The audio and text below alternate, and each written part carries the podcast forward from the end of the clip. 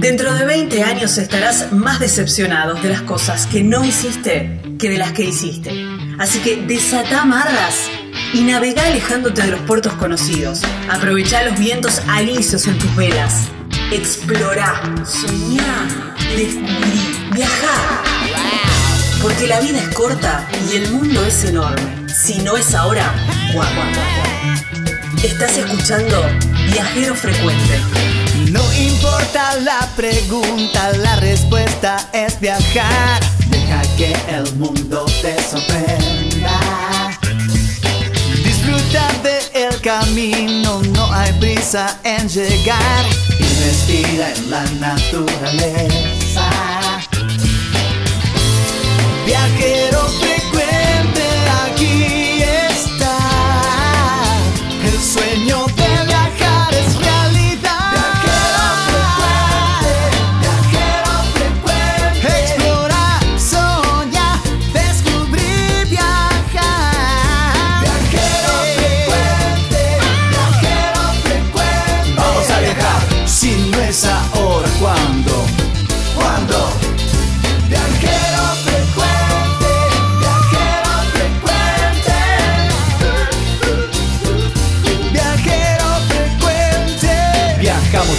cambiarle la ropa al alma. Tienes que tomarlo con calma. Un gran viaje que te entrega al cielo. Siempre comienza con un paso pequeño. A tu sueño, dale, dale vuelo. Y viajero frecuente te dirá que hay de nuevo.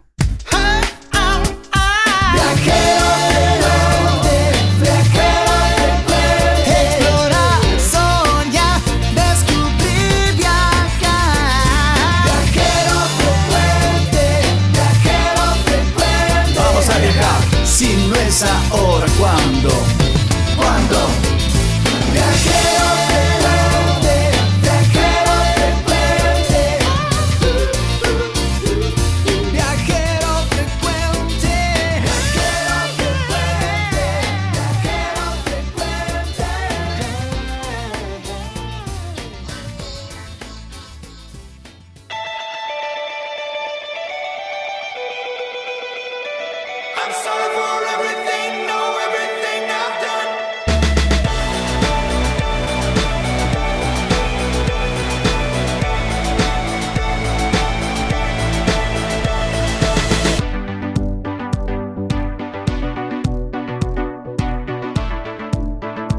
Hola, hola, hola, bienvenidos a un nuevo programa de Viajero Frecuente Radio. Cada semana en esta misma radio, en este mismo horario, les proponemos viajar a través de las palabras. Llevamos sabores, lugares, nuevos recorridos y por sobre todas las cosas, que ese bichito viajero, ese virus viajero, se pegue en ustedes y puedan empezar a cumplir sus sueños de viajar. Lucas Giombini es quien edita este programa. Mi nombre es Gaby Jatón y quiero darles un abrazo, mandarles un abrazo enorme a FM Ciber de Villa Carlos Paz y a FM Eólica de Malargüe, una de las dos de las 250 radios que, que nos emiten desde todo el país. ¿eh? Muchas gracias por dejarnos ser parte de su programación.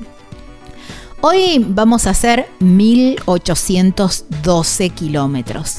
Es la distancia que separa las termas de Cajón Grande en la provincia de Mendoza, al sur de la provincia de Mendoza, y Maimará en la provincia de Jujuy. En las termas, ni hablar, ¿eh? un lugar hermoso ahí para conocer unas termas no tan conocidas donde uno puede estar metido en, los piletones y ahí al borde de la nieve, un lugar soñado. Maimará, vamos a conocer la historia de Maimará y todo lo que y la importancia que fue todo el norte y toda esa zona para nuestra independencia. ¿eh? El viajero es montañista, es cordobés, está realizando el desafío de las siete cumbres en todos los continentes y se llama Ricardo Birne. Vamos a hablar mucho con él. Me encanta hablar con montañistas ¿eh? porque tienen una visión de la vida espectacular. En las redes sociales lo encuentran como Siete Cumbres Ricardo Birne.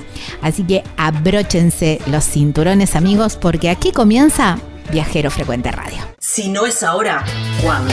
No importa la pregunta, la respuesta es viajar, deja que el mundo te sorprenda. Disfruta del camino, no hay prisa en llegar y respira en la naturaleza.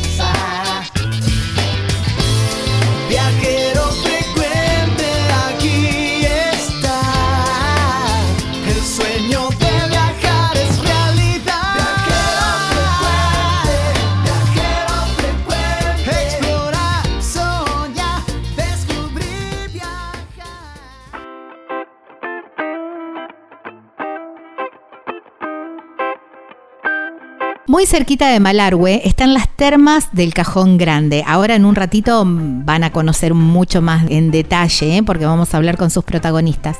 Pero es un lugar donde, bueno, las tienen las piletones con diferentes temperaturas de agua y ahí rodeado de la cordillera de los Andes, ¿eh? ni hablar en invierno, ya se van a enterar en la nota. Pero tienen la posibilidad de quedarse, de alojarse en ese lugar, ¿eh? porque tiene todas las comodidades y además tiene un restaurante, un spa, bueno, todo lo necesario para pasar unos días increíbles así rodeados al 100% con la naturaleza. ¿eh? Para contactarse con las termas del Cajón Grande con Rubén es el 2604 40 0609. En las redes sociales los encuentran como Termas del Cajón Grande, ahí en Malargüe, en la provincia de Mendoza. En este nuevo destino de viajero frecuente,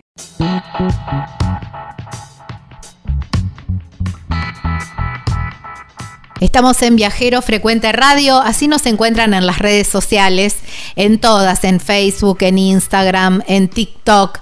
También nos encuentran en YouTube, donde van a poder ver esta nota y todas las notas que venimos haciendo. En como formato de podcast, también nos encuentran como Viajero Frecuente Radio. Y hay también un canal de Telegram que también se llama Viajero Frecuente, en nuestra página web www vacacionesparaarmar.com.ar y nuestro y un teléfono, un WhatsApp que se pueden contactar que es el 3400 52 46 40. Ahora nos vamos a una provincia que a mí me encanta, tengo mi corazoncito allí, es la provincia de Mendoza, el sur de la provincia de Mendoza, que es tan lindo, tan hermoso. Y vamos a hacer un, un, nuevo destino porque la verdad que no lo conocía y me voy a sorprender con él porque vi imágenes que son preciosas. Nos vamos para Malargüe y muy cerquita de Malargüe están las termas de Cajón Grande. Y hacia, y hacia allá nos vamos porque vamos a hablar con eh, Rubén Flores, que nos va a contar un poco más de qué se trata este lugar, dónde queda, cómo podemos llegar. Bueno, todo, le vamos a preguntar todo, todo, todo. Así que, hola Rubén, gracias por darnos un ratito de tu tiempo para hablar de las termas de Cajón Grande. Hola Gaby, ¿cómo estamos? No, no hay de qué. Bueno, contame un poco, ubicame. Llegamos a la ciudad de Malargüe y ¿Qué tenemos, eh, qué ruta, cómo tenemos, a qué distancia queda para llegar a Cajón Grande? Bueno, te comento, digamos, se agarra la ruta 40 como yendo hacia Neuquén. Ajá. Y después de llegar, digamos, a lo que es Bardas Blancas, que ahí cerca están las cavernas de las brujas. Uh-huh. Ah, digamos, sí. Ahí, digamos, vos pasás Bardas Blancas, o sea, llegás a Bardas Blancas y ahí agarrás la ruta internacional a Paso Pehuenche. Sí. Que si no me equivoco es la ruta 145. Sí. Y digamos ahí vas digamos hasta las loicas llegas ahí en las loicas tenés la aduana que es digamos complejo aduanero que ya ahí limita no limita con Chile pero digamos ahí están ubicados por el tema de lo que es eh, la corriente y todo eso. Entonces ahí digamos se hace un papel solamente que te hacen como para el tránsito de personas que es para Ujú. cruzar las termas porque estamos justo del lado argentino pero entre digamos Argentina y Chile Claro. digamos, y desde las loicas, digamos, son eh, 20 kilómetros, o sea que de Malargüe a Cajón Grande son 120 kilómetros. Está. Ese camino es, eh, es de pavimento, es de ripio, ¿cómo se puede transitar con cualquier vehículo? Sí, mira, tenés eh, hasta, eh, digamos, serían eh, 12 kilómetros nada más de tierra, todo lo otro es ruta, digamos, de las loicas haces 8 kilómetros y de ahí está, digamos, el desvío, que ahí está todo señalizado con carteles, y de ahí entras al camino de tierra, un camino de montaña que siempre está bueno el camino, lo mantiene, digamos, la municipalidad, vialidad, y, digamos, eh, está el tránsito para todo tipo de vehículos. En el invierno, por lo general, se va pasando el reporte porque por ahí con la nieve, las lluvias, eh, digamos, es transitable para el 4x4. Ujú. Bueno, pero eso, si vos estás en Malargüe y querés ir, por ejemplo, para, para las termas ahí en Malargüe, te, te, avisan cómo está el camino. Sí, sí, vos podés preguntar en turismo, podés también preguntar en el Instagram de Cajón, que es Termas Cajón Grande Oficial, y ahí nosotros siempre le pasamos el reporte. Turismo sabe, digamos, y ahí todo. En Malargüe, digamos, también hay mucha gente que conoce. Perfecto. Bueno, llegamos a este lugar precioso que eh, en imágenes casi me hace acordar eh, un poco el sosneado. Sí, sí, es algo muy parecido, digamos, mucho verde. Y tenés ahí, bueno, en el complejo, digamos, nosotros tenemos alojamiento, hay restaurante y también, digamos, están las termas. Las termas, te comento, son siete piletas al aire libre, son de agua ferrosa, son de hierro, digamos, tienen sal y hierro, y son vasodilatadoras las termas, por lo general tienden a relajar. Ay, qué Entonces, las lindo. temperaturas van de 25 a 47 grados. Ah, eh, Kenchis. Mm, Sí, sí, hay unas termas que son calientes, esas son naturales, digamos. Sale Ajá. un surgente, que es una vertiente que explota naturalmente, Sí. y se lleva, digamos, por desnivel nada más a las termas. Digamos, después tenés, para ver cómo surge el agua, hay dos pozones naturales que están hechos, digamos, en el surgente, donde sale el agua, Claro. digamos, ahí está hecha la terma. Esas son bien naturales. Wow, qué lindo, qué divino, qué divino este lugar, me encanta, me, me enamoré. Bueno, pues decías que las, eh, las aguas termales tienen em, una, eh, digamos, em, propiedades ferrosas. Eh, y, qué nos qué nos hace? Además de, vos me decís, son relajantes y además son buenas para qué tipo de, de enfermedades o, o dolencias.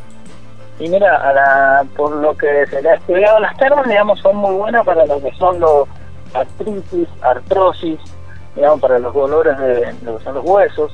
Después, eh, digamos, tienen bastante vapor, digamos, están en temperatura, tienen radón, Y eso es muy bueno para las vías respiratorias, digamos, te descongestiona mucho también, te ayuda en, cuando tenés, digamos, mucho moco, mucha mucosidad. Digamos. Y, digamos, ahí eh, le hace muy bien a la gente que tiene psoriasis, digamos, lo que es el, el tema de la terma, Ajá. eh, por lo general, al, yo tengo un primo que es caso particular, digamos que él se va siempre varios días y se, eh, le hace muy bien la terma, digamos, también para la, para la psoriasis. Eh, los piletones me hace acordar también, así como una mezcla de varias, de varios lugares, pero los piletones me hacen acordar a las termas de Cacheuta también. Estoy como tratando de hacer un, parangón o ir relacionando con otras termas que a lo mejor algunos de nuestros oyentes también conocen. Porque los piletones están como armados en piedra y, y pasa, pasa un río por ahí. Exactamente, digamos, ahí justo donde están las termas, a 3-4 metros, digamos, pues están en- en un plano, digamos, y por abajo pasa el río. Y, digamos, tenés ahí la, la terma que están hechas en piedra, con base de cemento, son algo parecido a la, de la del soñado. Eh, no sé si alguno conocerá las del azufre, también donde está el volcán, digamos, algo muy parecido, ¿eh? digamos, son bien, bien rústicas las termas. Y, eh, digamos, eh, y abajo sí pasa el río, que es de agua de, de hielo, de, de vertiente también. Claro, wow, qué divino, qué divino. Bueno, me decías que eh, ustedes ahí tienen un, eh, un, eh, tienen alojamiento, tienen restaurante. ¿Cómo, ¿Cómo es pasar un día o varios días ahí en, en las termas del Cajón Grande? Sí, tenemos ahí, digamos, hay habitaciones, que son habitaciones para cuatro o seis personas, o dos personas, digamos, están distribuidas así, que están cerquita de las termas, y después, digamos, tenés eh, unas cabañas, digamos, dos cabañitas que también se alquilan. Y después, lo que es en temporada de verano, hay mucha gente, digamos, que va a lo que es el camping, digamos que ahí hay fogones, tipo churrasquera, digamos, donde la gente va, hace su, el camping, digamos, se, se quedan ahí a acampar, es un lugar todo verde, así que vendría haciendo como un pasto todo verde, entonces se llaman vegas allá en los lugares, y ahí por lo general la gente acampa mucho en verano con la familia. Wow, qué lindo. Y ahora para, para el otoño también se puede ir, digamos. Sí, sí, ahora está abierto. Nosotros tenemos abierto todo el año. En invierno, lo que vendría siendo junio, julio, por lo general, es cuando, digamos, caen las nevadas grandes, que máximo puede caer un metro y medio, como mucho, de nieve. ahí en, en las termas, digamos. Después, digamos, el camino, se, bueno, se corta unos días, porque por la acumulación, por el cosa, pero después, por lo general, la municipalidad eh, nos abre el camino, digamos, y está de vuelta el tránsito para, para los vehículos. Ahí, bueno, se informa si es para el tránsito ah, eh, de vehículos altos o de vehículos 4x4, dependiendo cómo siga, digamos, el clima. Me encanta la, la idea, a ver eh, si hago bien la imagen, eh, la pileta de agua termal con 30 y picos de grados, 30, 30 y largos, porque me dijiste que había hasta de 40 y pico, y, y la nieve y, y, y la nieve ahí, la- al ladito. Y la nieve alrededor, exactamente. Ay, qué digamos, hermoso. Le cae la nieve y se le hace como si fuera, digamos, una pared toda en, en lo que es eh, de nieve. Wow, qué espectacular, me encanta. Y a ver, y la salida desde, desde las No, no, no. termas hasta Hasta la habitación, digamos, no, eso por lo general el tema es la entrada. Tú cuando salís digamos, de la habitación, y ahí, bueno, hay cambiadores que están muy cerquita de las termas, están a dos metros de las termas, entonces Claro. vos salís de la terma y te cambias. Pero cuando vos ya agarrás temperatura en la terma, Claro. podés salir y llegás muy bien a la habitación, aunque no, hay mucha gente que no, no, no se anima a hacerlo por ese tema, que se piensan que le va a pasar frío. Y por lo general no, vos salís con calor de la terma claro, una terma, digamos, eh, más o menos de 35 para arriba, siempre una terma media caliente a, a, a la más caliente. claro. Y, y ahí sí, digamos, eh, el cuerpo, digamos, te permite llegar hasta una cosa muy linda, muy linda para experimentarlo. Wow, qué lindo, me, me encanta. Y mm, imagino que, bueno, ahí eh, una a la tardecita o bueno, ¿qué, qué hay de rico para, para degustar? Si nos vamos a quedar, si hay habitaciones, hay que quedarse un par de días. Entonces, ¿qué se prueba rico? Sí, ahí tenemos, bueno, el fuerte, digamos, lo que es, eh, bueno, en, en, en cena vendría siendo, tenemos chivos, se venden, bueno, lomos, pizzas, y después, bueno, el fuerte del lugar son las tortas fritas, como en toda la zona, digamos, de, de Malargüe. Digamos, unas tortas fritas con café, o unas tortas fritas con un té, una chocolatada. Claro, claro, qué rico. Claro, porque ustedes ahí, ahí cerquita tienen la fiesta de la torta frita también. Ahí en Claro, 25 de mayo, claro. Claro, sí, está un poquito más, pero sí, Un poquito más al norte, sí. Pero, Pero- sí, en todos los lugares eso, digamos, se, se cocina lo que es la torta frita, es como tradicional, digamos, de, Claro.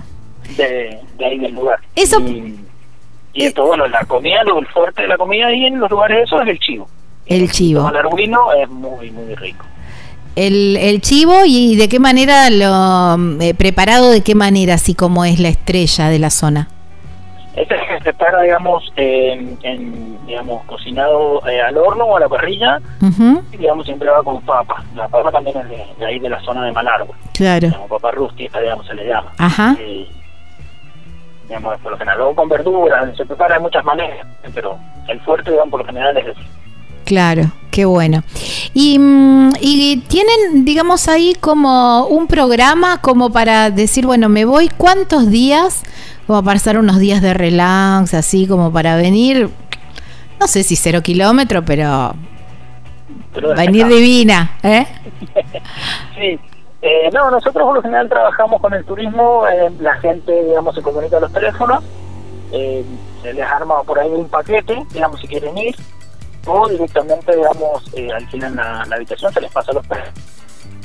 Digamos, van y se quedan. Van pidiendo comida, hay muchos que se llevan por ahí comida, y digamos, bueno, ahí después hacen termas, digamos, puedes hacer barros termales también, que son donde están las, las termas naturales, digamos, ahí para hacer farmacoterapia Ajá. que vendría siendo el, el mismo barro de la terma, ujú. eh, se pone, digamos, y es muy bueno, tipo como exfoliante, digamos. Sí. bueno, para, para eso. Está, está buenísimo.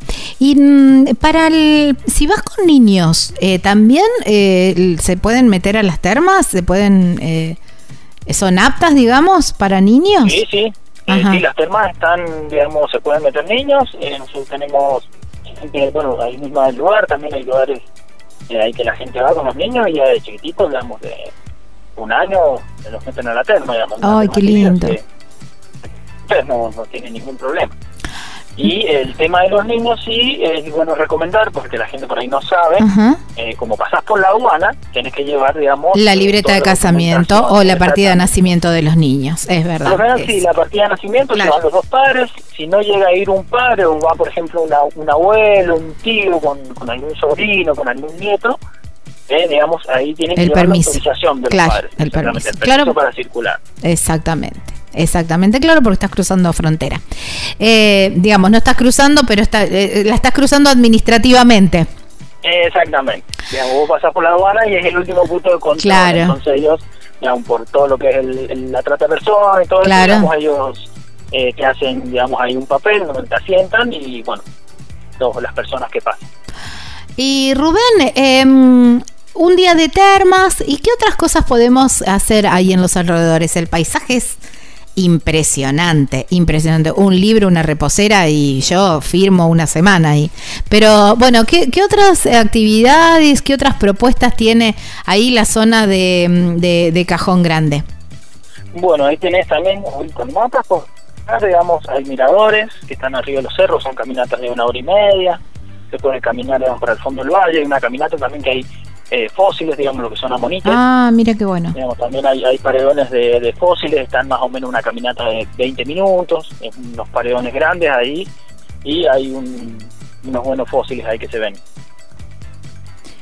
Eh, la verdad que me, me encanta. Me encanta este lugar, me encanta lo agreste y, lo, y, la propuesta súper interesante. Está muy cerquita de Malargüe. Hay que, si, si venís haciendo la 40 desde el sur, digamos, está antes de llegar a Malargüe. Claro, claro, claro, veniendo por la 40, digamos, llegar junto a Barra Blanca, donde está, el puente de Río Grande. Claro, tal cual, tal cual. Exactamente, digamos, antes de llegar a Malargüe, 60 kilómetros justo antes de llegar a Malargüe, si venís por el sur. Rubén, y a mí me gusta cerrar la nota siempre con una, con una pregunta. Vos, Rubén, lugareño, ¿cuál es ese lugar, ese rinconcito que, que te gusta, que elegís cuando vas a, a Cajón Grande?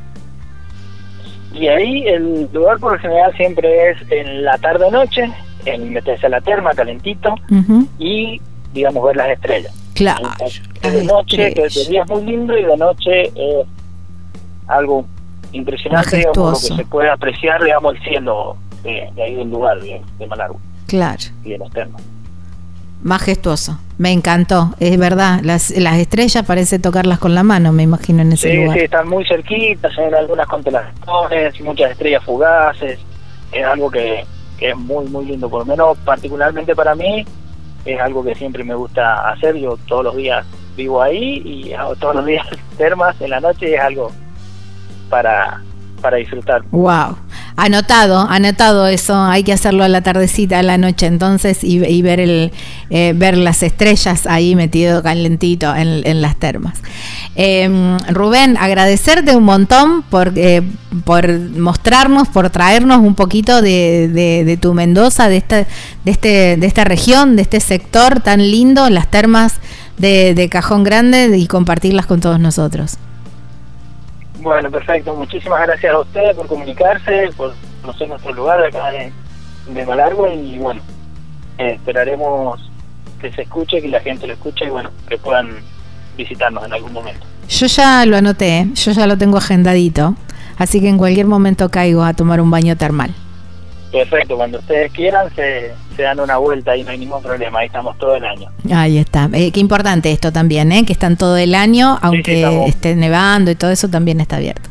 Exactamente, vivimos ahí en el lugar. Perfecto. Abrazo enorme. Bueno, igualmente, muchísimas gracias. Bueno. Eh, saludos. Nos vemos. Bueno, estábamos hablando con eh, Rubén Flores eh, de las termas de Cajón Grande, ahí muy cerquita de Malargüe, en el sur de la provincia de Mendoza. Wow, qué increíble lugar, no lo puedo creer. Esas piletas termales, me imagino mm, sumergida en la pileta y al lado de la nieve, ahí, no, no, y las montañas que te abrazan, esos cielos nocturnos, esto que contaba Rubén, increíble, ¿eh? A la tardecita, el cielo, las estrellas y uno metido en esa agua calentita. No, soñado. Y la posibilidad de a la noche y al amanecer también, porque como tenés esa posibilidad de alojarte en este lugar, vivir el amanecer que debe ser maravilloso también. No veo la hora de estar ahí. ¿eh? Tenés alojamiento completamente equipado con todo lo que necesitas, eh, un restaurante, el spa, bueno, y todo todo, todo dado para que pases unos días increíbles ahí en las termas del Cajón Grande. Te podés contactar con Rubén a este teléfono o por WhatsApp 2604 40 0609. En las redes sociales los encontrás como Termas del Cajón Grande, ahí en Malargüe, en la provincia de Mendoza.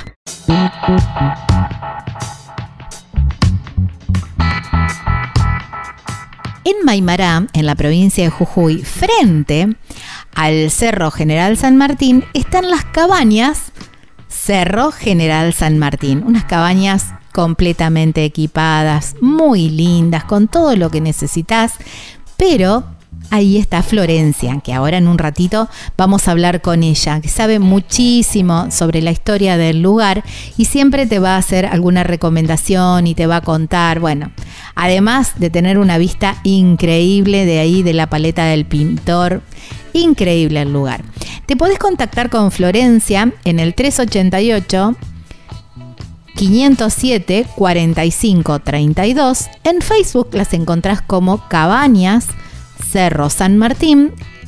En Instagram cabañas.cerro San Martín oficial. Y en la página web que es www.cabanascerro General San Martín Maimara.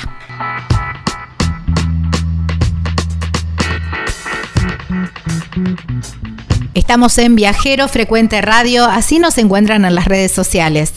Ahora nos vamos para la provincia de Jujuy, nos vamos para Maimará, en un casi diría un complemento de una nota que hicimos hace un tiempo sobre el turismo rural ahí en Maimará. Y ahí me encontré con con alguien muy especial.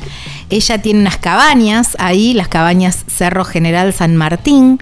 Ella se llama María Florencia Cruz y me empezó a contar mucho sobre la historia, sobre mucho, mucho más que conocer que lo que normalmente vamos y recorremos de, de Maimará y de la quebrada. Entonces dije, Florencia, nos tenés que hacer una nota con nosotros y nos tenés que contar muchísimo más de todo eso. Así que agradecerte, Florencia, por darnos un ratito de tu tiempo para poder conocer un poco más de tus pagos. Hola, querida, encantada. Mira, en lo que a vos te interesa de la parte histórica, te puedo hacer eh, dos referentes de nuestro patrimonio intangible.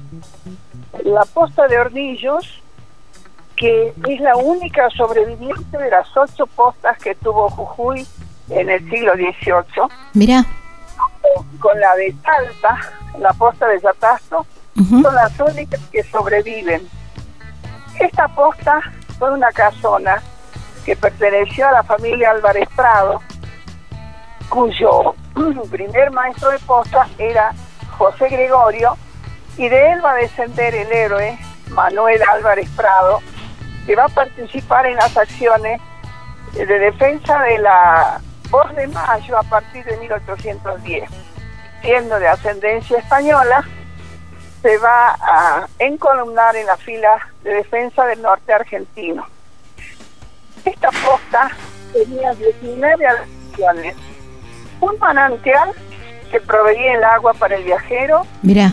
Un horno de barro bajo techo donde se preparaba el pan para los viajeros, las caballerizas, y actualmente ha sido reformada en el 50 y es un museo histórico provincial a partir del año 1958. Y la aspiración de muchos maimareños es que sea declarada Museo Histórico Nacional, puesto que allí va a descansar no solamente el alma de la defensa del norte, que fue el general Belgrano, sino también todos los militares que encabezaron la defensa del norte argentino, como Ortiz de Ocampo, Rondó y otra serie. Además de los locales, por ejemplo, el humahuaqueño, Manuel Eduardo Arias, el bailareño, Manuel Albustrado, y hay cientos, tal vez miles de héroes cuyo nombre no ha pasado a la historia porque eran nativos. Claro. Y esa es una gran injusticia de que el norte argentino no sea valorado en toda su magnitud. Y la importancia que tuvo, ¿no? El ejército del norte para la para la independencia de nuestro país.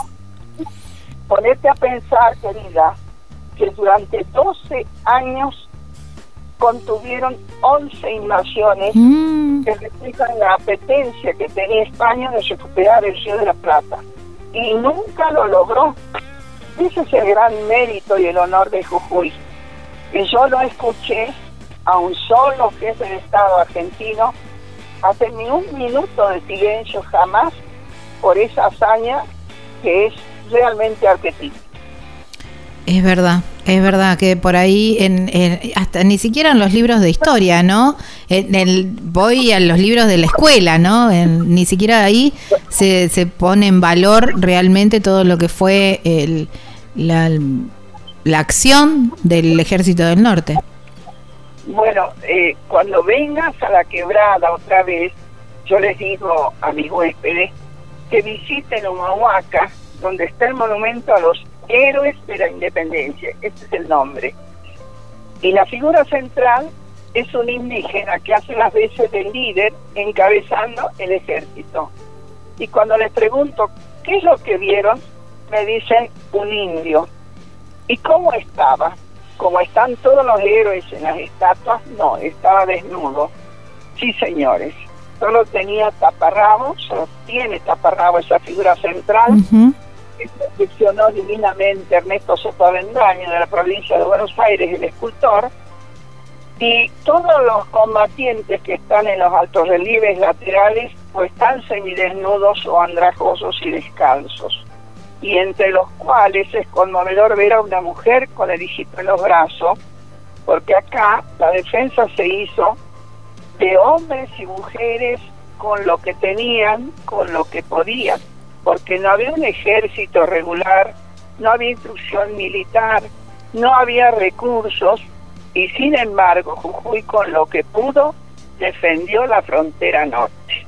Y bueno, yo como maimareña te los digo a voz en cuello a mis huéspedes que más de una vez se emocionan mucho vos me estás contando y yo siento ese sentimiento ahora, porque la verdad que de la manera que lo contás y, viendo un poco y, recordando, es así como, como se ve, ¿no? Em, Florencia, ¿y la posta se puede ir a visitar? ¿Está cerquita de Maimará? Sí, la posta está a tres kilómetros de la localidad de Maimará, inmediatamente dos escuelas que quedan ahí cerca, eh, que son la escuela primaria y hay una escuela agrotécnica que está en construcción en este momento a la mano derecha de la ruta yendo de norte a sur. Y a la izquierda está la posta, lamentablemente muy poco señalizada la importancia que tiene, que ya se lo dije a las autoridades. Debiera decir posta y cuartel durante las guerras de la independencia ese letrero llamaría mucho la atención al turista y entraría a ver qué pasó. Claro. Pero resulta que pasa. Viene a ver las salinas grandes, a ver el Cerro de los Siete Colores, el Pucara de Tilcara, que son los lugares más emblemáticos. Sí. Pero no advierten que nuestra historia hizo pie en esa vieja casona y que vale la pena visitarla. Claro, tal cual, tal cual. Vos me decías, hay dos lugares así como dos puntos bien emblemáticos. Uno era esta, mm, esta en la posta y ¿cuál era el otro lugar? ¿Cuál es el otro lugar? Es, es algo que te va a asombrar porque es relativamente reciente, es una iniciativa de un jovencito de Maimará de apellido Bonomi, Rafael Bonomi, que eh, leyendo la historia, releyéndola, descubre la figura de una mujer mulata que acompaña al general Belgrano desde que sale de Buenos Aires en toda la, eh, la acción del norte. Ella se llamó María Remedios del Valle y como era descendiente de esclavos, no tenía apellido. Y con Ah. esa condición, con su pareja, un hijo y otro chico más que ella estaba criando, nunca abandonó al ejército a cuyo servicio se puso devotamente. Fue tanto el amor que puso que ella perdió todas las personas que vinieron con ella de su grupo familiar y sin embargo le fue al general Belgrano y a su ejército. Entonces la oficialidad y toda la tropa la bautizaron como la madre de la patria. Esta mujer, esta mujer admirable, ¿sí? ¿Te escucho?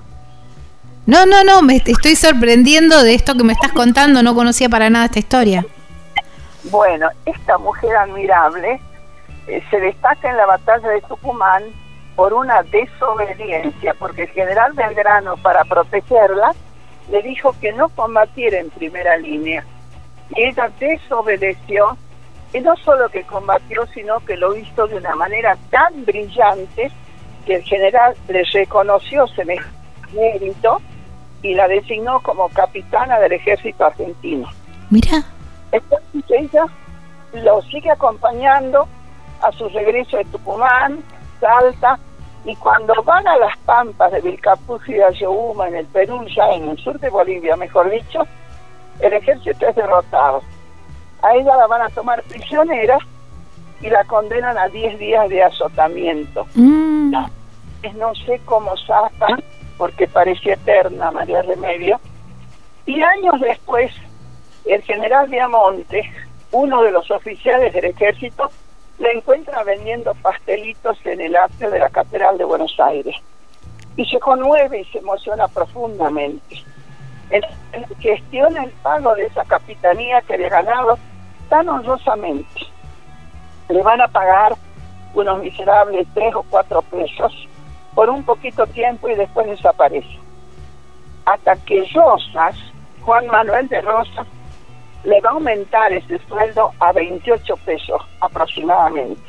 Y con eso ella puede eh, sustentar sus necesidades hasta la muerte. Y ella con agradecimiento se, se pone el apellido Rosas. Entonces va a pasar a la historia como María Remedios del Valle Rosas. Esa señora, esa heroína admirable, tiene en Maimará su plazoleta y fue inquietud de un jovencito que la instaló junto a la ruta 9, bajando el monolito del corazón de Jesús, Ujú. a poco ahí en un recodo de la montaña, él ornamentó imitando las terrazas andinas y ornamentó con la vegetación del norte y ahí está el letrero identificador que dice Plazoleta María Remedios del Valle. Por eso te decía que ese era otro lugar emblemático de Maimará para visitar. Wow, digamos, el lugar es importante, pero como lo, como lo contaste y cómo es la historia, ¿no? Y me pongo también eh, a pensar eh, que cómo le debe, eh, cómo debe haber sido mucho más difícil para ella todo con su condición de mujer. Yo también pensé cómo se habrá sobrepuesto a la era del patriarcado para salir al frente con sus ideales. Eso la hace doblemente admirable. Tal cual, tal cual. Después terminar, como, como vos decías, vendiendo pastelitos en la Catedral de Buenos Aires, que le den tres pesos y andás a lo que estaba cobrando un capitán en ese momento, ¿no? Y seguramente que por su condición de mujer, nada, de haber sido... Ahí aparece este, la actitud eh, eternamente autoritaria del varón argentino de subestimar los méritos de semejante mujer que es un verdadero honor para la patria.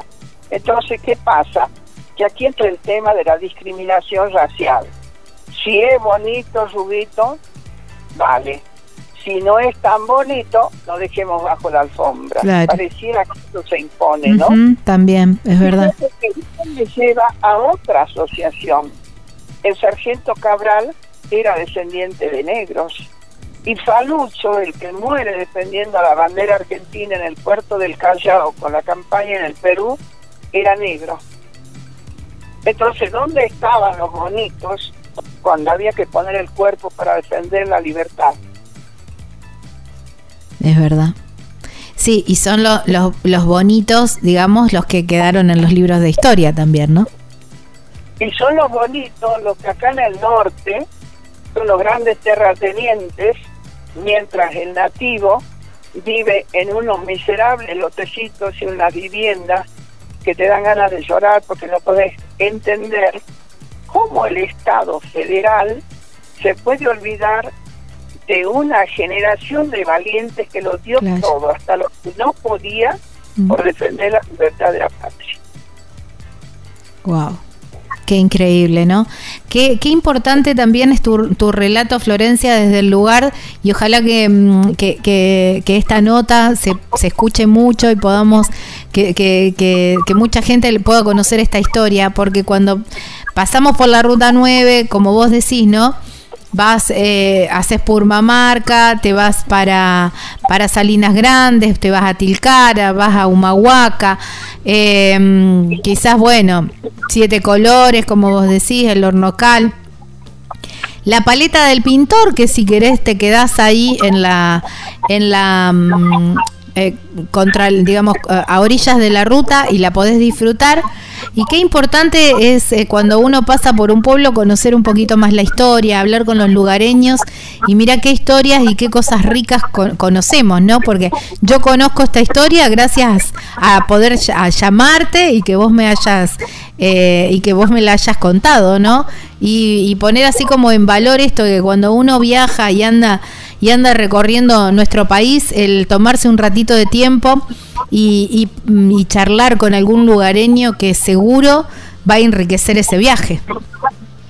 Te cuento, querida, que en el año 2020 se dieron unas conferencias maravillosas en homenaje al bicentenario del fallecimiento del general Belgrano, organizadas por el Instituto Belgraniano y el Colegio de Profesores de Historia de Jujuy. Ellos irradiaron conferencias todos los jueves en un programa que se llamaba Café con Historia, donde yo aprendí muchos de estos datos y muchos otros más, y escuché, eh, la mayoría eran ancianos, los expositores, los historiadores e investigadores, eh, y expresaron su intención de reescribir la historia, de completar las cosas que no se dicen en las historias que han circulado hasta ahora, como una manera de hacer justicia a quienes lo hicieron todo y hasta ahora no recibieron nada. Claro, tal cual, exactamente. Ni hablar. Lo de, sí, lo de María Remedios está en el libro Mujeres tenían que ser de Felipe Piña, que la publicó en 2002. Ah, sí, tenés razón. Ese libro es súper interesante. Así que, bueno, eso en cuanto a la paz histórica, que te puedo decir que escribe con mayúscula el nombre de Maimara. Exactamente, exactamente. Qué, qué, lindo, Florencia, poder charlar con vos e ir conociendo todo, todas, estas, todas estas historias y toda esta, toda esta información, estos datos que mm, de otra manera eh, no se, se, pierden porque como vos decís no están en los libros, ¿no? Y mm, ya casi cerrando, ¿no? Pero queda, ¿te queda algo así pendiente, algo más que nos quieras contar de, de tu lugar, de tu Maimara?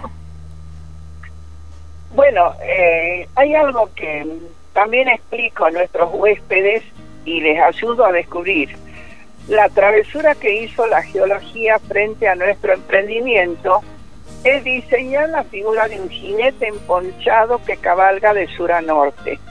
Esa es la razón de que estas cabañas hayan recibido el nombre de Cerro General San Martín porque a ese jinete impreso en la roca de las montañas orientales del pueblo, Maimara le llamó Cerro General San Martín como uno de los homenajes que le rindió al padre de la patria en el centenario de su muerte.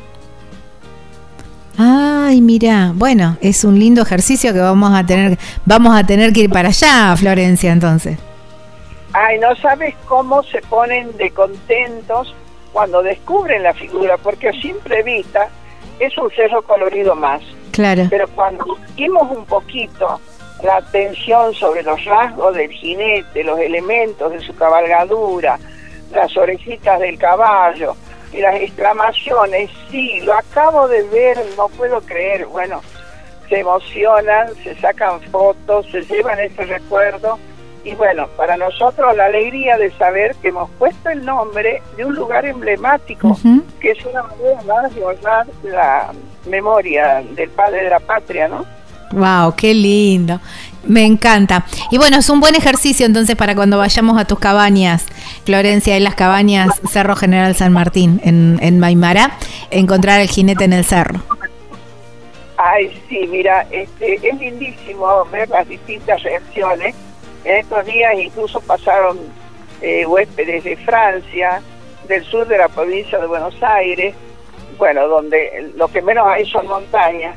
Y de pronto descubrir en la montaña que estaba enfrente a ellos esta figura era motivo de emoción. A veces los veo llegar hasta las lágrimas. Mira. Y me las contagian a mí, ¿no? Tal cual, tal cual. Florencia, eh, para mm, ya para cerrar, porque me queda casi nada de tiempo, es preguntarte cuál es ese lugar, ese rinconcito ahí en Maimará que a vos, eh, que vos elegís, que a vos te gusta, que es el ese lugar que vos decís, pucha, qué hermoso el lugar donde vivo. Este lugar fue comprado por mis padres a comienzos del siglo pasado. Es una finca que tiene una entrada y pareciera un, un abanico con la manija. Esa entrada da lugar a la quinta de frutales con la que mamá nos crió porque yo quedé huérfana a los nueve meses. Y bueno, éramos siete hermanos y ella se las arregló para criarnos en la cultura de trabajo y para a todos. Entonces, como una manera de honrar la memoria de mis padres, yo cuido con amor lo más que puedo este emprendimiento para que el turismo realmente complacido. Wow, qué lindo. Imagino que debe haber muchos dulces caseros entonces ahí en, en tu finca, Florencia. Vos sabés que ya no existen los árboles frutales. Ah, mira. El tiempo va quitándoles vigor. Claro. Al punto de que ahora ya toda esa quinta fue reemplazada por campos de cultivo. Ah. De de manera que ahora no vas a encontrar ninguno de los árboles frutales que cuidamos en nuestra infancia. Bueno, no importa, pero eh, bueno, pero ricas hortalizas, que también son muy ricas ahí en esa zona. Y flores, que es lo que tratamos de tener siempre acá en los jardines para la recreación de los huéspedes. Ay, hermoso. Hermoso, me encantó tu lugar y ya voy a ir por ahí. Gracias Florencia por, por traernos un poquito de, de la historia de tu lugar y darnos un ratito de tu tiempo también.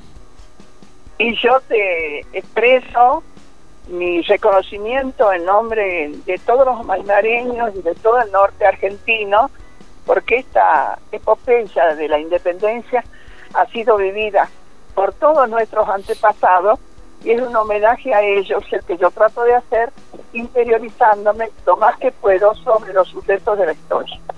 Bueno, te mando un, beso enorme y gracias, gracias por trasladar este conocimiento a todos los oyentes de Viajero Frecuente Radio.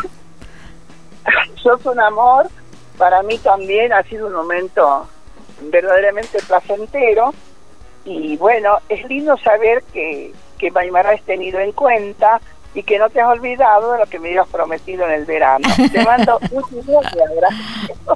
No, no, yo te dije que te iba a llamar y, te llamé, por supuesto. Abrazo enorme, cuídate mucho. Espero que te vengas a alocar acá para que realmente te demos la oportunidad de recorrer Maimará de muchas maneras y, que bueno, la acabes de conocer, ¿no? Sí, ni hablar, ni hablar porque me doy cuenta que me faltó un montón. Pero bueno, fue, fue un viaje muy, muy rápido, tenía que ir, que, quería hacer muchos lugares en poco tiempo y bueno, siempre quedan, pero está bueno dejarlos ahí pendientes para tener una excusa para, para volver. Así que prontito vamos a andar por allá. Abrazo enorme. Cuídate mucho. Qué lindo va a ser, ¿eh? Qué lindo va a ser. Un abrazo muy cariñoso. Bueno, ahí está. Bueno, estábamos hablando con María Florencia Cruz. ¿eh? Ella es titular de las cabañas eh, ahí Cerro General San Martín en Maimará, en la provincia de Jujuy.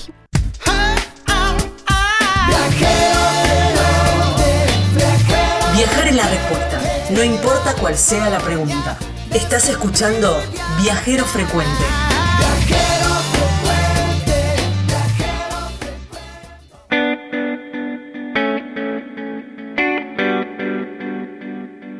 Qué lindo tener una anfitriona como Florencia, ¿eh? que además de quedarse en unas cabañas hermosas como son las cabañas del Cerro General San Martín, ella con toda su sapiencia me imagino que te cuenta cada cosa y te lleva y te, invita a lugares ¿eh? nuevos y conocidos que por ahí no aparecen en las redes, no están, pero ella tiene toda la información. ¿eh?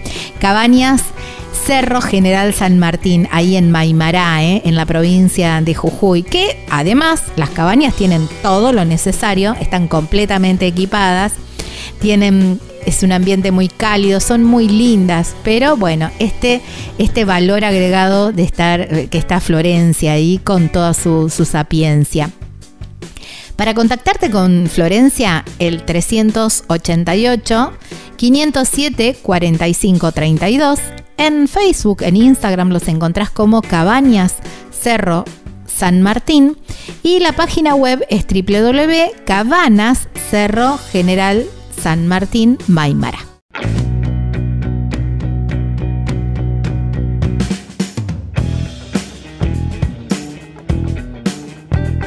En la provincia de Tucumán, entre el cielo y la tierra, ahí en Tafí del Valle, están las cabañas Pacarina, un lugar hermoso, una hectárea de terreno rodeado de los cerros que así te abrazan, te apapachan, muy cerquita ahí nomás a unas cuantas cuadras del centro de Tafí del Valle, pero lo suficientemente alejado para estar en contacto 100% con la naturaleza.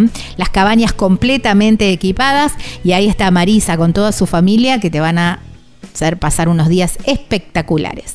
Para contactarte con Marisa a través de WhatsApp o por llamada telefónica es el 381 331 3588. En las redes sociales los encontrás como Cabanas Pacarina, Pacarina con Q, y hay una página web súper completa que es www.cabanaspacarina.com.ar.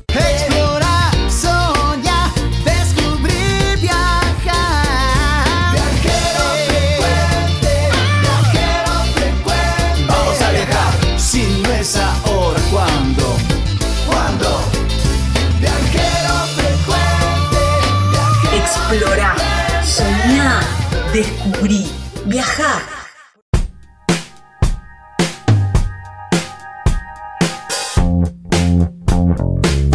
Estamos en Viajero Frecuente Radio, así nos encuentran en las redes sociales. ¿eh? Vamos con el bloque viajero, vamos a hablar con un viajero que me parece que vamos a hablar muchísimo, entonces no quiero perder nada, nada de tiempo. Él es montañista.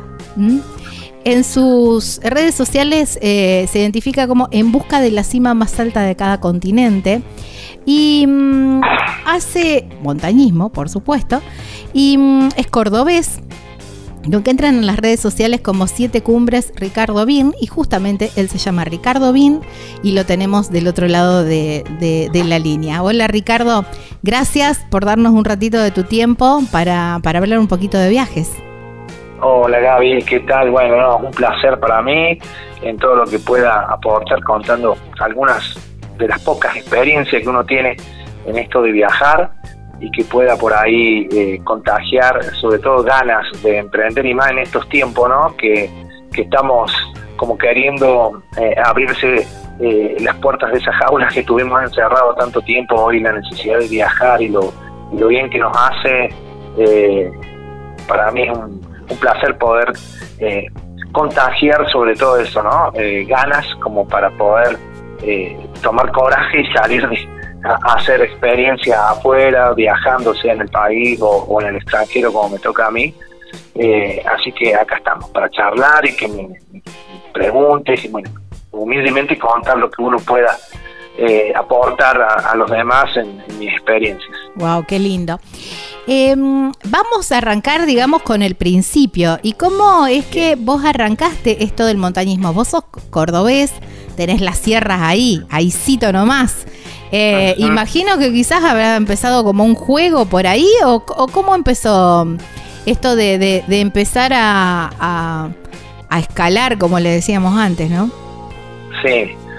Bueno, mira, eh, conscientemente puedo hablarte de no hace mucho tiempo que, me dediqué a la alta montaña. ¿sí? Si bien yo soy, a ver, profe de educación física, entonces eh, mientras he dado clase en los colegios siempre he estado relacionado con la vida en la naturaleza a través de los campamentos, las vidas de los colegios, siempre me gustó, pero eh, uno también cuando se, se, me presentaron estos desafíos tan importantes de, escalar la montaña más alta de cada continente, por eso se, se, armó un proyecto que se llama Siete Cumbres, justamente por eso, porque son de los cinco continentes más la más alta de la Antártida y lo más próximo al Polo Norte. Eh, eso surgió a ver, después de algunos sucesos personales que tuve y de haber conocido de cerca la historia allá en el 2005 aproximadamente, la historia de los uruguayos, la, historia de la película Viven, del accidente del avión en los Andes. Eh, bueno, yo en aquella oportunidad estaba dando clase en un secundario, justo vinieron a dar dos de los sobrevivientes una charla acá a Córdoba y hablaron mucho de los valores humanos aprendidos en la montaña por aquel suceso, me llamó mucho la atención, lo fui, lo escuché y trasladé toda esa vivencia de ellos, se conté a los chicos en el colegio, hicimos un trabajo muy piola en el cole, y a partir de, ese momento se me ocurrió ir a conocer en, la montaña a dónde estaban el resto de los los restos del avión de aquel accidente, me enteré que estaban ahí por la zona del Soñado, claro. en la cordillera de las Andes, allá en Mendoza, habían eh, se organizaban cabalgatas y bueno, me, incluí en un grupo de estos que eran gente que, que le gustaba mucho la historia, para no decirles fanáticos de, de, aquel, de aquella historia y eh, bueno, me impactaron dos cosas en ese momento. Por un lado, justamente la historia en sí, eh, introducirme en ese lugar, y yo ya había, bueno, leído los libros, las películas y todo lo demás, eh, pero lo que más me terminó impactando, que fue mi primera vez, mi primer contacto eh, con la alta montaña. No había ido yo nunca a un lugar más que las sierras de Córdoba, como decías vos. Y, bueno, eso fue, no sé, como un amor a primera vista. Creo que ahí fue donde surgió y nació realmente esta pasión después por, por querer estar allá arriba, sentirme allá arriba de, lo, de la cima, de los picos, a ver qué, qué se ve, qué se siente, qué, bueno, me llamó mucho la atención y a partir de ahí empecé con, a prepararme, empecé a hacer salir, me pasaron algunas cosas ahí en mi vida personal. Justamente me tocó perder eh, a mi madre muy ah. repentinamente, yo tenía un vínculo muy, muy, muy pegado a ella toda mi vida y de pronto eh, combiné esto de las altas montañas con estos lugares tan altos de la tierra, ¿no? Que uno piensa que mientras más alto de la tierra me aproximo más al cielo y cosas así. Así que fue por ahí el tema, se, dieron una serie de circunstancias que, bueno, cuando descuidé estaba en la cima de la Concagua, eh, y ahí estando en la Concagua descubrí también por otros extranjeros que existía este proyecto que se llama a nivel mundial Seven Summit o Siete Cumbres, y lo que sonaba como una utopía, porque recién estaba empezando a, escalar, a hacer alta montaña y, y es decir, ir a, todos los continentes. Yo, profe de educación física, tampoco financieramente podía tener alcance. Me parecía una locura, pero dije, bueno, a ver, ya tengo la de, la de América, vamos por las seis, despacito, a ver qué onda, a ver si se puede, cómo. Y bueno, hasta que ese, ese sueño se convirtió en una meta, le empecé a poner fechas, le empecé a poner sacrificios, le empecé a armar realmente como un proyecto, a golpear puertas para, para encontrar apoyo financiero y demás, y bueno, de poquito a poquito fuimos avanzando y bueno, al año siguiente ya me encontraba en África con el hecho de África y Kilimanjaro, después me fui a, a donde Rusia, a, a, como es, a la zona del Cáucaso, la más alta de Europa, que es el Monte Elbrus. Y bueno, después continué esos viajes, me, estuve en Alaska, primero tuve un fallido, un intento fallido y después pude en el 2014, 2013, perdón, hacer cumbre en aquel tiempo se llamaba el monte McKinley, se llama Denali, y lo más próximo al Polo Norte, y ya tenía tres, y bueno, iba avanzando, y tenía cuatro ya con esa, me acuerdo, después me fui a Indonesia, a, la zona de, Nueva Guinea, la pirámide de Cartes, lo más alto del continente de Oceanía, y así fue todo como una utopía que se fue cumpliendo y desarrollando poco a poco, pero con mucho esfuerzo, mucho sacrificio en el medio, mucha preparación también paralelo para, para asumirlo con la mayor responsabilidad posible el proyecto, hasta que, bueno, me tocó ir a, hacer la cumbre más alta de, Asia y del mundo, ¿no? El Monte Everest. y eso sí, esa sí que fue una un desafío importante. Me quedaba aparte la del Vinson en Antártida y el Everest, esas dos. Y bueno, así fue que en el 17 tuve mi primer intento en la cumbre de, del Everest, quedé ahí muy cerquita, 150 metros de, desnivel, me faltaron para esa cumbre, tuvimos un error ahí de logística con los... 150 metros.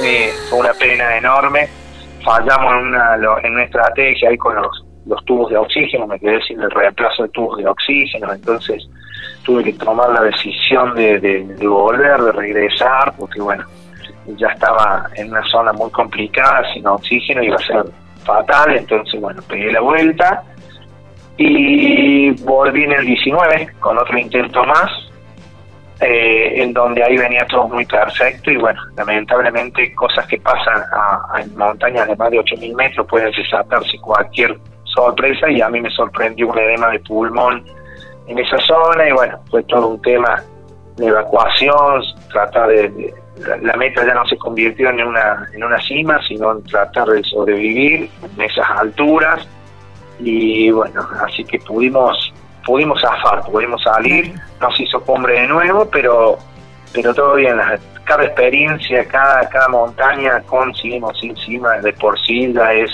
todo un aprendizaje que uno trae permanentemente y un contacto con, con uno mismo y la naturaleza que hace que se retroalimenten las ganas para, para continuar con esta pasión, ¿no? Y así es un poco el fundamento de, digamos que, que todos estos viajes que te cuento que he estado, todas estas decisiones de viajar, han sido fundados por este proyecto, ¿no? De ir a tocar el punto más alto de cada continente. Pero lo que me he traído más allá de ese, de ese contacto, de esas cimas y de esas experiencias lindas, lo que yo hoy por hoy recuerdo de cada viaje, es todo el recorrido, todo el viaje en sí, la gente, las culturas, todo lo que me costó lograr eh, llegar y juntar los fondos para estos viajes.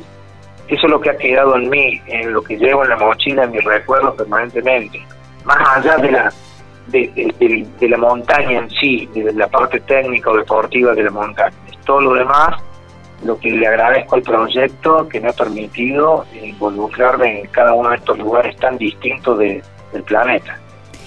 Hay un, hay un dicho muy viajero que, que dice que no solamente hay que disfrutar el destino, sino también del viaje, ¿no? Y es exactamente esto que vos decís, hacer o no hacer cima eh, es circunstancial, porque vos decís, bueno, me faltaron 150 metros, me faltaron, mm, tuve un edema, eh, y, fue circunstancial, pero esto, ¿no? Que vos decís, bueno, todo este camino recorrido, yo creo que ahí es la cima, y yo creo que el, el hacer el intento y volver con vida ya es una cima en sí misma. El resto, el resto, bueno, es el adorno, quizás la, la frutilla, el postre, como lo quieras decir, pero eh, las vivencias eh, pasan por otro lado. He entrevistado a varios, em, a varios montañistas y lo que más me apasiona, yo soy nada, cero de todo, de todo este mundo que admiro, admiro porque si, tiene, si tienen un poder de, resiliencia y de recuperación y de, y de siempre ir por más, aunque la hayan pasado muy mal, que no alcanzo a entender, pero bueno, está buenísimo que sea. Nosotros tampoco, te puedo asegurar. Pero, Cuando eh, estás ahí en esas circunstancias, decir no vuelvo más. Qué mal que la estoy pasando, tal cual, qué mal que la estoy pasando. Y, y, no bien llegas a tu casa, empezás a pensar en nuevos proyectos de montaña. Es así, sí, sí, no lo entendemos tampoco. Eh, ah, bueno, entonces me quedo más tranquila, que yo pensé que era, que era yo que no los entendía. Pero realmente admiro e, e, esa pasión, ¿no? Porque si hay algo que los moviliza, eh, es, eh, además de toda una preparación y todo eso, es la pasión, porque para llegar a ese estado físico hay mucho sacrificio, no solamente de ustedes, sino también de las familias que los rodean, y, y todo eso se moviliza a través de la pasión, ¿no? Entonces, quería preguntarte, vos me decís, bueno, em, me, apasioné con, la historia de los uruguayos, del avión, te fuiste al sur, de, están en el sur de Mendoza, hiciste ese recorrido, ese recorrido vos dijiste que lo hiciste en cabalgata, lo fuiste, lo hiciste a caballo todo, o, o ahí ya tuviste tus primeras experiencias de, un trekking, de, usar tus piernas y de todo ese esfuerzo. Eh, he ido dos veces en realidad. La primera vez fui, me noté como para ir, era una cabalgata, tal cual. Una cabalgata que nos llevaron eh, los vaquianos, con un servicio muy, muy piola ahí de, montaña, y, ahí conocí lo que era la montaña, la vi, pero no la caminé en esos momentos. Después ya, eh, ya incursionando toda mi actividad de montaña, ya había hecho por la cordillera de los Andes varios ascensos, por Mendoza, por el norte nuestro, en Bolivia, Ecuador, Perú, cuando ya había hecho cosas, eh, fui a hacer un documental con unos chicos de acá de Córdoba que tienen un programa televisivo. Hicimos un documental muy piola del milagro de los Andes y, lo hicimos, eh, bueno, ya, es más, intentamos ascender el Monte Seller, que es por donde los dos. Ah, por donde bajaron claro, por donde salieron, que subieron tanto Parrado como Canesa, eh, bueno, y queríamos llegar al lado de Chile, donde fueron rescatados, así fue originalmente la propuesta, pero le erramos la fecha, eso se, se hizo en la historia real en un octubre, fue aquel eh, suceso, con una montaña cargada de nieve, y nosotros fuimos en un febrero, en donde no había tanta nieve y había mucho desprendimiento de, de, roca, de piedra, era muy peligroso, entonces tuvimos que modificar y bueno, hicimos otro ascenso, subimos por la otra cara sur donde chocó el, avión, impactó el ala, entonces hicimos otras cosas, pero bueno, estuvimos haciendo montaña en esa zona y una filmación muy piola, muy linda, eh, esa fue cuando retorné al lugar ya con otras características. Claro, está bien. Y, y cuando vos dijiste, bueno, después ya me animé a, a irse a Concagua, ¿fue posterior a todo esto, digamos, fuiste haciendo como eh, cerros un poco más bajos hasta después animarte mm, a Concagua? Mira, eso yo te tendría que decir que así se, así debe ser. Debería ser, claro, pero mientras lo estaba diciendo, digo, viste que dudé en, en hacerte la pregunta o repreguntar, porque digo, no, debe haber hecho al revés. Sí, exactamente. Fue lo que pasó es que estando, mira, justamente estando eh, cuando bajamos de aquella cabalgata en San Rafael, en un hostel, había unas revistas de, de actividades outdoor ahí en una, en una mesa recuerdo ese momento que tomé una revista y en la tapa decía cumplí el sueño de tu vida y mostraban el Aconcagua. Claro. Y yo digo, wow, qué, qué, qué lindo, acabo de conocer la montaña, me encantó la montaña, qué bueno sería hacer esto en algún momento, me lo, me lo dije y nada más. Cuando llegué acá a, casa y lo demás, al poco tiempo sucede lo de mi madre, eh, entonces fue todo como muy acelerado. De pronto quise eh, reencontrarme con ella en lo más alto del punto de la tierra, cosas así que se me vinieron en la cabeza y dije, voy, me voy ahora a la Concagua, no sé cómo, y bueno, y empecé a buscar gente que ha venido para que me asesoren, empecé a hacer un proyecto para reunir eh, el equipamiento. Estuve ahí seis meses preparándome y tuve un rebote porque en mi primer intento eh, me ganó la emoción, me ganó la inexperiencia, eh, una serie de cosas que me, no me permitieron hacer cumbre en Aconcagua en el primer intento, porque era mi primera montaña literalmente. Y ahí cuando bajé aprendí de lo que justamente había aprendido, de lo que me faltaba y que tenía un año para prepararme como debía ser y ahí sí empezar de menor a mayor, ir a los cursos al Club Andino acá de, de, Córdoba. Entonces tuve un año realmente como se debe hacer para prepararme y entonces al año siguiente volví y ahí sí pude hacer cumbre como correspondía, como se debe hacer, digamos, ¿no? Eh, de, primero aprender y hacer las cosas bien antes de, meterse de una. Así fue el tema de Aconcagua. Claro, es que em, la montaña te ubica donde en tu lugar. Exacto. No, no hay tu tía, ahí no hay tu tía. ¿Y cómo es ese de un profesor de educación física que, bueno, a lo mejor estás eh, con cierto estado, pero no, no para una concagua, y, y la concagua te lo demostró. Eh, ¿Cómo fue ese año? ¿Cómo hay que prepararse? Estoy hablando para cualquier persona que nos esté escuchando, que esté más o menos entrenado o no, y diga, bueno, a lo mejor no me llevará un año, me llevará dos. Eh, ponerme en forma para poder eh, hacer una cumbre importante. No digamos a, Concagua directamente, pero a lo mejor algún algún 6000 ustedes les dicen a los A, los em, a los picos altos de, cada zona, el, el tema no, no es tan complejo, el tema es justamente eh, saber encontrar el límite de cada uno y para lo que me estoy preparando, para lo que estoy preparado hoy para hacer. Entonces, la idea es que antes de pensar en un 6.000, en un 7.000, debería pensar primero en saber utilizar una mochila, caminar, hacer un trekking, después hacer un ascenso de 4.000, después hacer un ascenso de 5.000, y eso debería ser lo progresivo. Paralelamente, la preparación lleva varias aristas. Una, por supuesto, que uno tiene que tener una condición física, no ser un, un super atleta, de acuerdo a los desafíos que se quiera proponer, pero sí estar en actividades, sobre todo en actividades aeróbicas, esto de, bueno, de, hacer caminatas, de bicicletas, de correr. Hoy en día, con los complementos de, de, lo que es la sobrecarga, los gimnasios, hay mucho, mucho que se estudia sobre esto y, y, muy buenos profes, entonces uno tiene que, por ese lado, eh, eh, es fundamental. Pero también está lo otro, justamente la experiencia, porque mm, yo puedo estar muy bien entrenado, pero si tengo poca experiencia en montaña, y la experiencia se gana saliendo. Y al principio, lo lógico es salir con gente que ya conoce el paño, que ya sabe, de los cuales yo puedo ir aprendiendo de los demás, hasta que logre tener una autonomía y saber bien qué indumentaria es la apropiada, cuál elijo, cómo llevar mi mochila, qué poner y no.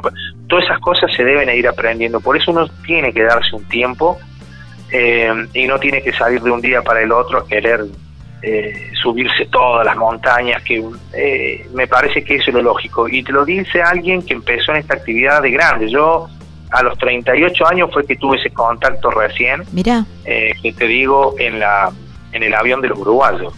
Hoy tengo 54 años y empecé de grande, o sea, mi, mi mayor eh, digamos, de los 40 a los 50 me, subí todo, anduve por muchos lugares, pero empecé grande, o sea, eh, por eso te digo, lo importante es primero ir de menor a mayor, capacitarse y hay tiempo para eso. Uno, eh, vos dijiste también, yo ser profe de educación física, por ahí he tenido una vida relacionada a la actividad física y, y, empecé de grande, pero bueno, ya traía alguna base anterior.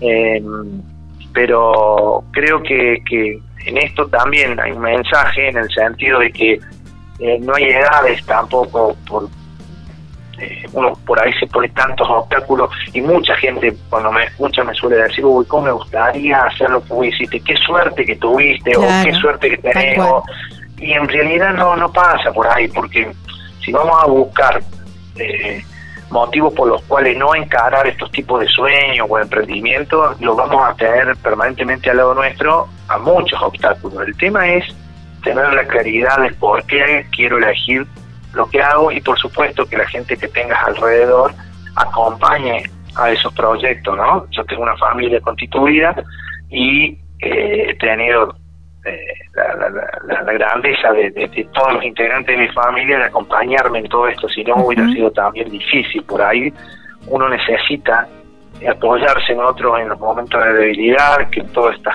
cuestiones, cuando uno se propone estas metas tan ambiciosas y tan grandes, permanentemente aparecen las, dificultades y los obstáculos. Y entonces eso también eh, es importante con quien uno se rodea para estar apoyado para poder hacer este tipo de cosas, ¿no? de proponerse metas grandes. En la montaña, como yo le digo a la gente, como en sus propios Everest, todos tenemos nuestros Everest a, diario, cada uno, cada todos los días, todos los días salimos a caminar nuestros Everest y, y a veces se facilita esos caminos cuando alrededor nuestro tenemos gente que, que ayuda, que te ayuda a llevar la mochila, como quien dice, que van con vos, que te acompañan. Wow, me encanta lo que, mm, cómo, cómo estamos cerrando este bloque, este primer bloque, se viene en segundo, que ya anduvimos por la montaña, ahora nos vamos a bajar de la montaña y quiero que me cuentes esto que eh, hablaste al principio también, ¿no? De, de, la gente, de las costumbres, de gastronomía, quiero que vayamos por ese lado. ¿Me esperás un ratito? Y seguimos. bueno, estamos hablando con Ricardo Birne, ¿eh? siete cumbres en Ricardo Birne, así lo encuentran en las redes sociales. Vayan pispeando ahora mientras está, está la pausa, porque tiene imágenes increíbles de todo lo que, de, todos sus ascensos y las cosas que está, que ha vivido. ¿eh? Ya venimos.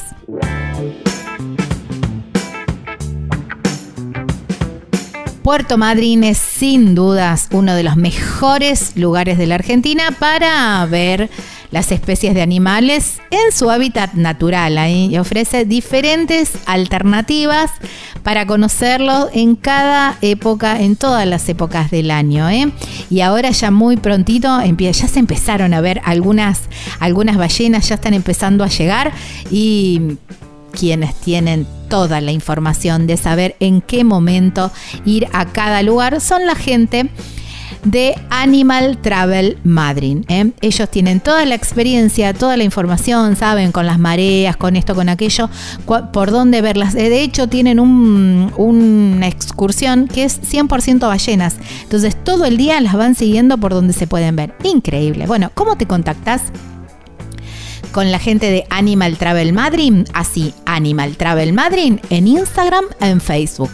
Hay un teléfono que es el 0280 44 58 000 y también hay una página web súper completa que ahí van a tener toda la información que es www.animaltravel.com.ar.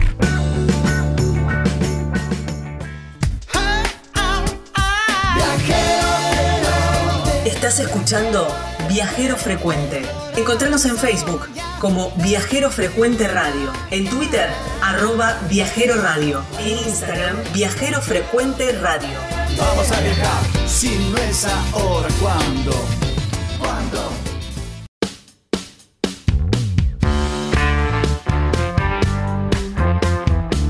Unos días de otoño, todo el paisaje pintado en color ocre, un tecito, un cafecito, unos mates en unas cabañas espectaculares ahí enfrente de la Sierra de los Convechingones. ¿eh? Esto es la propuesta de, de Cabañas Punto Serrano, ahí en Carpintería, en la provincia de San Luis. A solo 5 minutos del centro de Merlo, pero con todo el paisaje y la naturaleza de un pueblito serrano con todo lo que ello tiene. Los, eh, con los desayunos exquisitos, riquísimos, súper abundantes y con dulces caseros que se elaboran ahí con los plantas frutales del, de las cabañas, eh, del predio de las cabañas. Ahí están Roberto y Karina que te van a atender son los dueños y te van a, agasajar como verdaderamente te mereces. ¿eh? El teléfono es el 11 45 63 6805. En las redes sociales los encontrás como Punto Serrano Carpintería y hay una página web que vas a encontrar todas las fotos, las imágenes y también te vas a poder contactar con ellos, que es www.serrano.com.ar.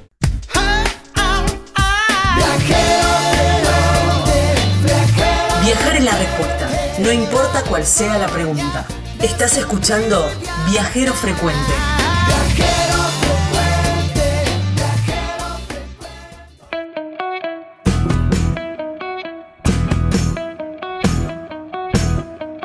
Último bloque de este viajero frecuente radio apasionante. Me encanta la historia de, Ricardo, ¿eh? qué increíble. Y, mm, y, en el bloque anterior habíamos dejado eh, pendiente todo esto, ¿no? Todas estas vivencias de, de gente, de costumbres. ¿Qué fue? El, la ciudad, el lugar, la, la, zona base, o no sé cómo, no, no, campamento base porque me imagino que eso es bien en el, sobre la montaña, ¿no? Pero la, la ciudad ahí que alberga determinado pico, determinado cerro, eh, ¿qué, más te llamó la atención? Por, no sé, por costumbres, por la gente, por, por lo grande, por lo pequeño, por la infraestructura, por la no infraestructura. No sé, la primera que se te ocurre que, te venga en la mente, que me digas, eh, wow, esto no pensaba que era así. A ver, de, todos los que he estado, eh, me encantó, me, me me, me, voló la cabeza en un lugar que siempre quisiera volver, es un pueblito que se llama Talkeetna, en Alaska. Ah, mira.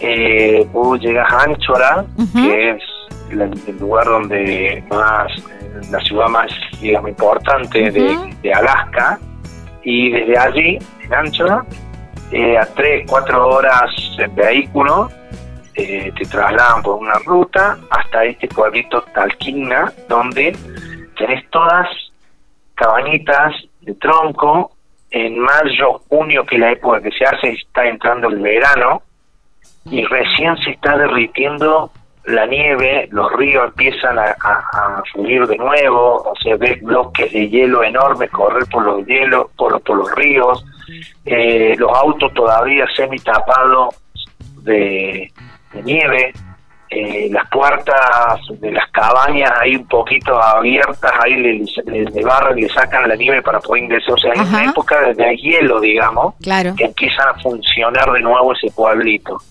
Y me encantó, o sea, y albergarte en un lugar donde decía no deje basura afuera por el cuidado de los osos, y entonces te, te encontrás en un medio natural muy muy loco, muy muy alpino, bueno, los tipos de ahí, todos con sus camisas leñadoras. Eh, bueno, eso, sí, estaba en una película. Ah, lo que primero se me viene a la mente que me, me comentas y, y, es un lugar que, que me gustó muchísimo. Eh, hay tantos otros, ¿no? Después aldeas en África, en África he ido ya un par de veces, también las aldeas con las tribus locales, o, o en Nueva Guinea, en la isla de Papúa, eh, con también los nativos que todavía viven épocas de, miles de años atrás, en la época de piedra parece, eh, también eso, esas chozas, ahí convivir con ellos en esa parte, porque para llegar a la montaña en Nueva Guinea, antes tenés que caminar siete días por la selva, wow. una selva tropical, húmeda, que ellos te van abriendo paso, van con los machetes cortando yuyo y pasando ríos río y bueno, eh, y, convivís con esa gente y bueno, eso es muy loco. Después son tres, cuatro días de montaña porque es una pared que se escala que no es muy alta, pero pero todo ese, ese trayecto por la selva en, Nueva Guinea es también muy muy alucinante. Bueno, esas son las para, cosas. Para que te haga un eh, paréntesis ahí, eh, vas caminando 17 días por la selva y después imagino que necesitas un par de días para recuperarte para empezar a subir. ¿O no? Eh, no, no, no, porque a ver, eh, pasas de un clima eh, húmedo que te asfixia entre la humedad y de pronto los últimos días empezás ya a perder la celo y empezás a caminar por la piedra y empezás a ganar a altura donde el aire es más fresco, donde ya llegas a una base de 3.000 y pico de metros, eh, a un campo base hermoso, con una laguna divina y una pared vertical ahí, no sé, de no sé cuántos metros no me acuerdo, 800 metros creo que tenía, 700, 800 metros la pirámide. Y bueno, después de descansar, sí, un día entero, el otro día a la madrugada, ya salís a, subir por la pared. Eh, y se sube, como te digo, en dos días, total. Eh, pero lo, apasionante es, es hacerlo. Que después, para retornar, tenés que volver a transitar todo eso de nuevo. es una locura. Hay mucha lluvia, mucho barro hasta la rodilla. No, no. Eso ha sido de, lo más eh, loco que me ha tocado aparte, bueno, cada, cada cosa, como te digo, su, su particularidad. En Alaska también, un frío. En Alaska estás en la montaña siempre pisando hielo, frío, adentro de la carpa menos 27 grados. Eh, bueno, por eso cada destino de esto, la, topografía de las distintas montañas que he estado por este proyecto en cada continente me ha, me ha llevado a, a conocer lugares muy, muy locos, muy impresionantes. Wow, qué locura. 27 grados bajo cero en una carpa. Eh, ¿cómo, ¿Cómo se soporta eso? Porque, digamos, bueno, la carpa eh, debe ser algo, debe absorber algo de, no sé, del calor humano para que se mantenga ahí adentro y después los, los trajes de ustedes, ¿cómo las bolsas de dormir? ¿Cómo, ¿Cómo se hace? Perdón la ignorancia. Sí, sí, sí, no hay problema. Si yo te digo menos 27 adentro, acá, o sea, afuera, no sé lo que debe haber hecho, sé que 40, fue justo una ola polar de tres días que tuvo, tuvimos que aguantarlo.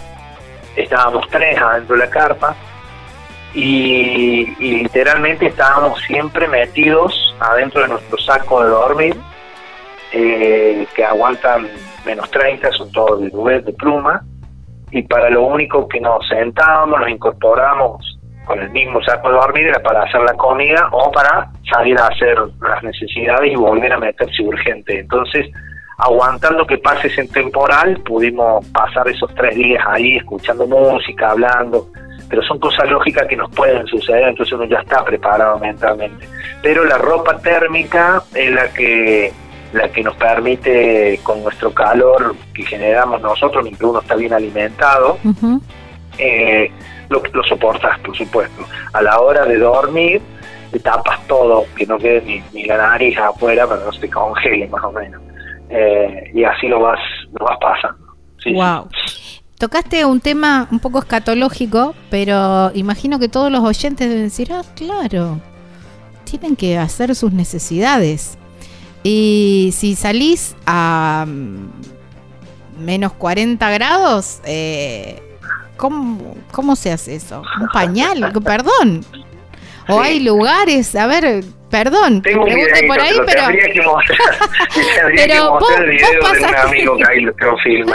Vos, eh, eh vos tocaste el tema y yo fui porque la verdad que me dio curiosidad, no por otra cosa, pero digo, tenés razón, a ver, 40 grados bajo cero. Eh... Sí, sí. Eh, no, a ver, eh, para decirte, ahí en Alaska en esa época no se hace de noche, es todo de, día, pero a partir de las 9 de la noche es como un atardecer, ¿sí? que el sol se bien se esconde el sol, pero queda claro todavía la claridad, y ahí es donde viene el frío terrible, que es donde estamos adentro y si tenés necesidad te la aguantas hasta, que hasta que apare, hasta que desaparezca ese, ese enorme frío y de día disminuya un poco ese, digamos, aumente la temperatura un poquito más y llegue a una temperatura que puede estar nevando, que puede estar siendo menos bajo cero, 10 grados bajo cero y demás, pero ya eso es más tolerable como para salir. Y sí, tengo ahí unos videos muy, muy, muy graciosos.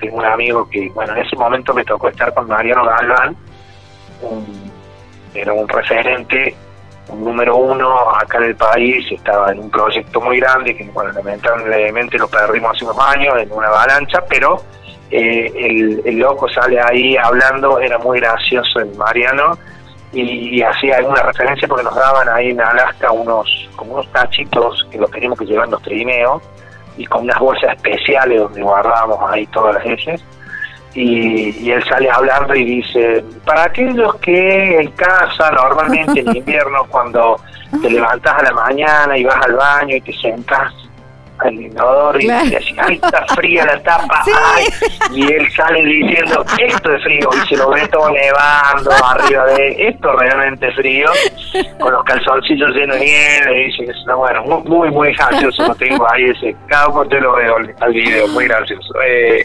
pero sí, bueno, uno, uno ya se acostumbra realmente eh, a, ciertas circunstancias, cómo, cómo manejarla.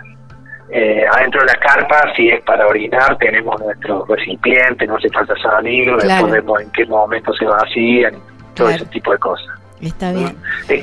algunas técnicas que uno va aprendiendo. esto, de, esto de la experiencia que hablabas en el primer bloque, ¿no? Eh, Exacto, uno va ganando. Uno se prepara y se prepara justamente sumando experiencia en cada salida. Así es. Y cada uno, imagino también que mm, va viendo las diferentes técnicas, no en esto, o también en esto, y en diferentes cosas, ¿no? Cada, que no, imagino que no, si bien debe haber algo, algo más o menos orientativo, cada uno después cada maestrito con su librito, a cada uno una técnica le va mejor que otra, ¿no? en base a esto que vos todo está el, manual, ¿no? El manual de, qué ropa poner, de qué esto y lo otro, y después uno va acomodando. Eh, sí, la, el manual de, las técnicas de seguridad en cuanto a maniobras y ciertas cuestiones se, aprende y se respeta tal cual. Claro, después todo le va poniendo uno su impronta cada cosa. Tal cual. Em, Ricardo, y con respecto al, a la gastronomía, ¿cómo hasta, hasta dónde, digamos, se pueden permitir el, el ir probando cosas nuevas? Digo el permitir porque, bueno, ustedes están haciendo eh, algo físico y el, y, el, y el cuerpo necesita, y más a, esta exigencia en alto rendimiento, necesita una dieta muy estricta. Pero hasta, no sé si al regreso, cuando se, en, eh, el descenso o en algún momento se, se permiten al probar eh, sabores locales, está dentro de, de, los requerimientos cuando van a subir a lo mejor algo, algo, algún alimento local que, potencie un poco más eh, la, la, fuerza o algo de eso? Mira, por un lado está el ascenso en sí, en la altura de la montaña. Por otro lado están los alimentos, las comidas de las zonas locales antes de empezar, cuando estás en los pueblos, las ciudades. Son experiencias distintas. En la altura normalmente nos pasa todo lo mismo. Las comidas tienen que ser siempre las clásicas, las que uno está acostumbrado eh, va por el lado de los hidratos de carbón, las pastas, el arroz, eh, por darte ejemplo, el huevo, bueno, cosas que te dan proteína, te dan hidratos y que a su vez en la altura, a medida que vas ascendiendo, lo lógico es que vas perdiendo el apetito normalmente porque el cuerpo está en un proceso de aclimatación y un proceso en el cual está generando un glóbulo rojo y todo el sistema, todo el sistema, incluso el digestivo, trabaja a otro ritmo, otro tiempo. Entonces, eh, el tema de la alimentación por ahí no es muy, eh, muy demandante en altura. Y todo va a depender de la cantidad de días que vas a estar en esa montaña de acuerdo a la altitud. No es lo mismo hacer, por darte un ejemplo, 5.000, 4.000, 5.000 que estás cuatro días, cinco, seis días, que hacer un 8.000 que está como en el Everest 50 eh, días en la montaña. Entonces ahí ya es más complejo el tema porque ahí sí se pierden muchos kilos, tenés que llevar, en mi caso yo tuve una nutricionista que me hizo todo un trabajo aparte, tuve que llevar suplementos vitamínicos, proteicos, eh, una serie de batidos y cosas como para que esa gran pérdida de, kilos que vas perdiendo permanentemente lo pueda suplir, pero es porque estás en mucha altitud y mucho tiempo. Entonces todo eso va a depender. Eh, las cuestiones energizantes y lo demás tienen que ver con suplementos eh, aportados por un nutricionista, algo profesional. no, no, no, podés de pronto... Eh, improvisar. Claro, improvisar.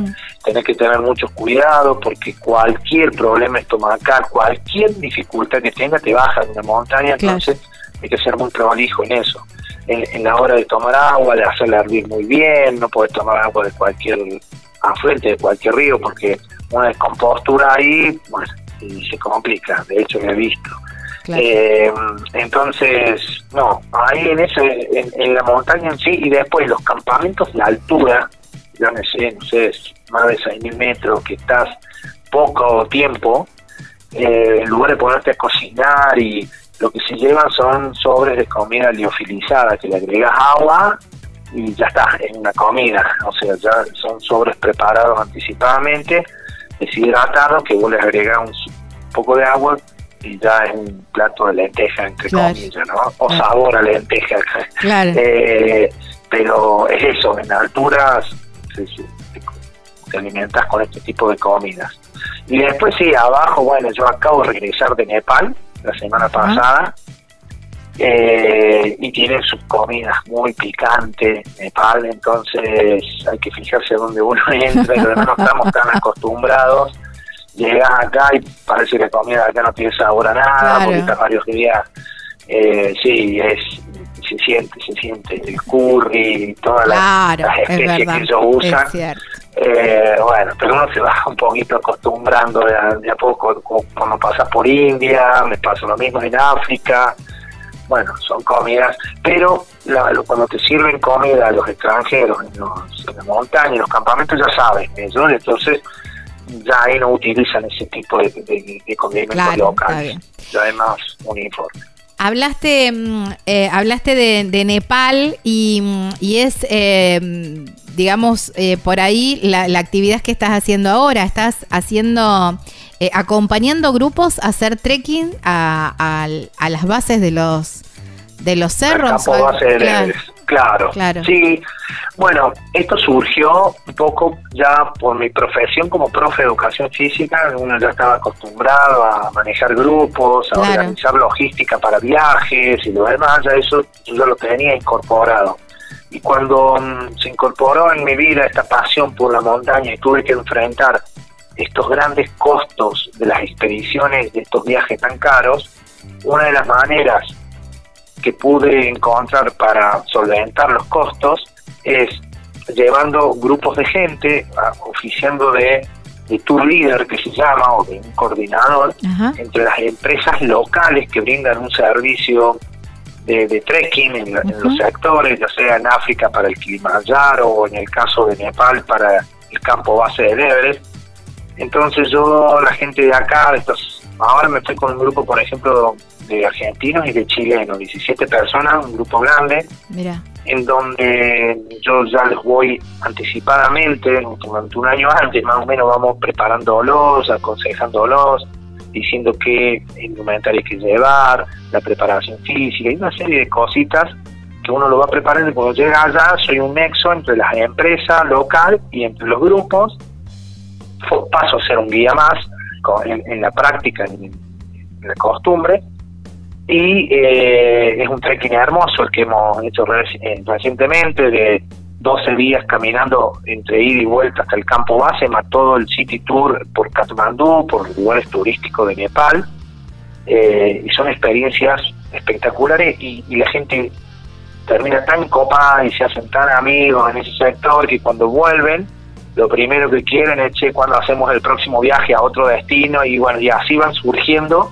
diferentes lugares que me han permitido contactar con la gente, hacer un feedback con ellos, muy lindo, terminamos haciendo grupos de amistades prácticamente. Sí, imagino que sí.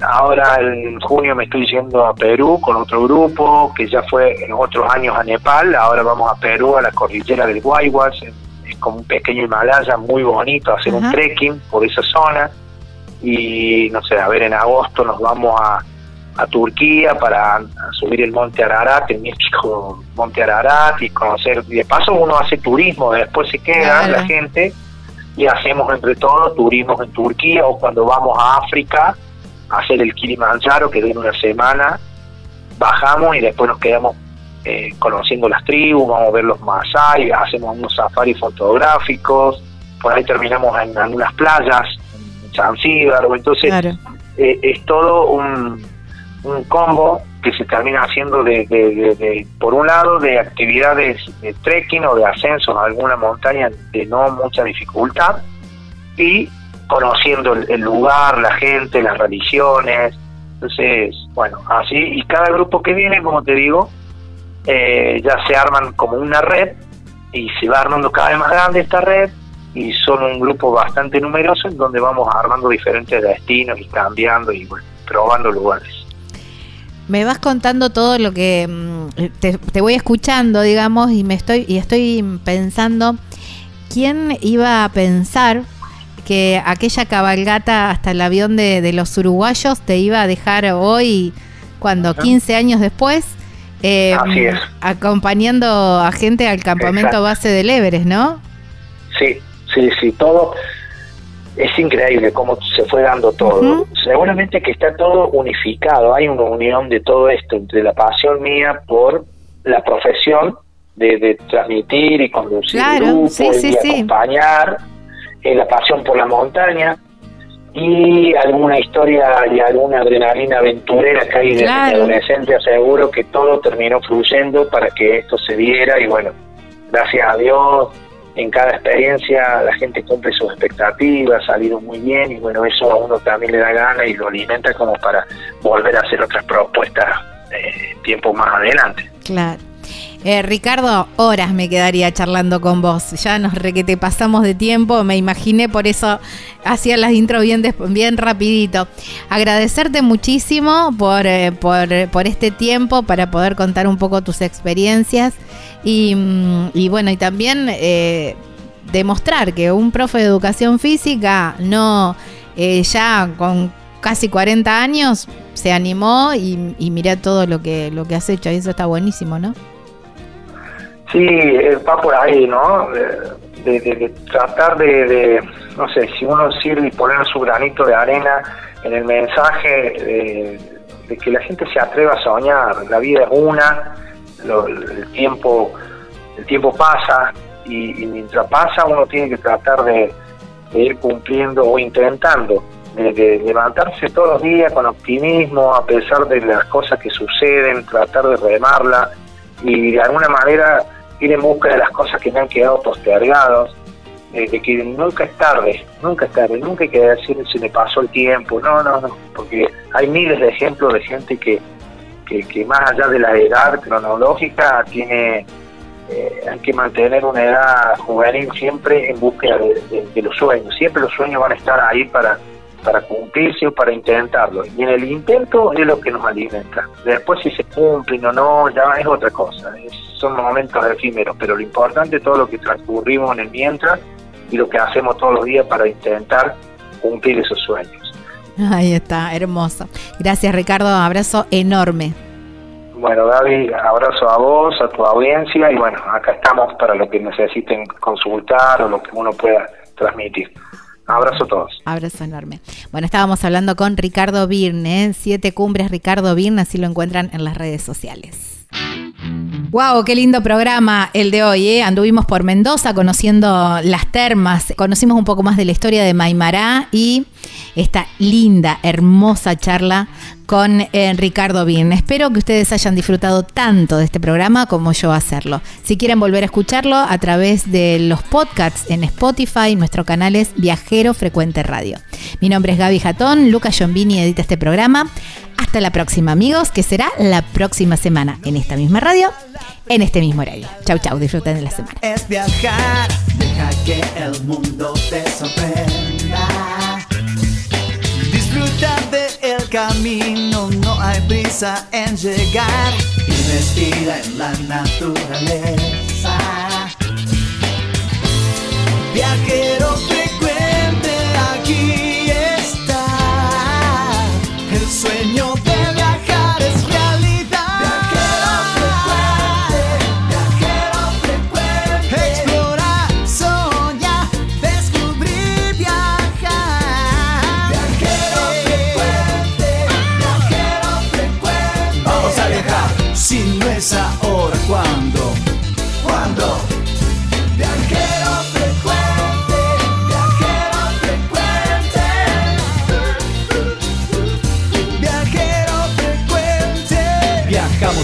cambiarle la ropa al alma. Tienes que tomarlo con calma. Un gran viaje que te entrega al cielo. Siempre comienza con un paso pequeño. A tu sueño, dale, dale vuelo. Y viajero Viajero frecuente te dirá que hay de nuevo. Viajero